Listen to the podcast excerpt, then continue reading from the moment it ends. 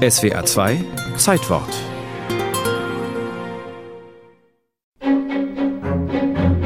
Es ist in der Tat keine Kleinigkeit, elf Stunden des Tages mit 120 Mann in einem von öligem, schmierigem Dunst, von Kohle und Eisenstaub geschwängerten, heißen Raum auszuhalten. So schimpft 1890 ein gewisser Paul Göre, evangelischer Pfarrer und so etwas wie der Günther Wallraff des 19. Jahrhunderts.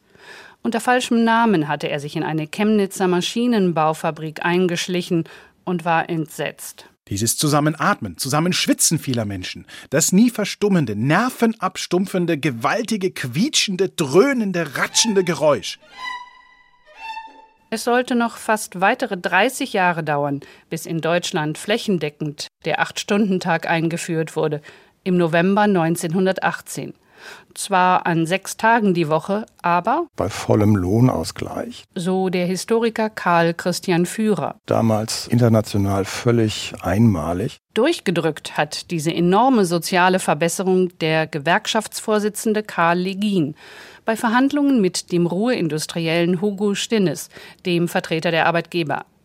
Dass sich Legin mit einem Unternehmer an den Tisch setzen durfte, war allein schon eine Sensation. Verantwortlich dafür sind die revolutionären Ereignisse in Russland ungefähr ein Jahr zuvor. Jetzt, im Herbst 1918, fürchten Deutschlands Wirtschaftsbosse, dass soziale Unzufriedenheit auch die eigene Arbeiterschaft auf die Barrikaden treiben könnte. Es herrschen Hunger und Elend. Arbeiter- und Soldatenräte fordern vielerorts die Vergesellschaftung der Großindustrie. Wenn man solche Angst hat, dass man vollständig beiseite geschoben wird von einer sozialistischen Revolution, dann sind auch die konservativsten Arbeitgeber plötzlich bereit, die Gewerkschaften anzuerkennen. Aus Furcht vor sozialen Unruhen verpflichten sich die Arbeitgeber außerdem, alle Kriegsheimkehrer wieder in Lohn und Brot zu nehmen. Das Nachsehen freilich haben die Frauen. Wir reden ja jetzt hier über sechs oder sieben Millionen aktive Soldaten, wenn die jetzt alle ihren Arbeitsplatz wieder einnehmen, dann sind natürlich die Frauen, die diese Arbeiter ersetzt hatten in den Kriegsjahren, überflüssig. Das heißt, die verlieren ihre Erwerbsarbeit.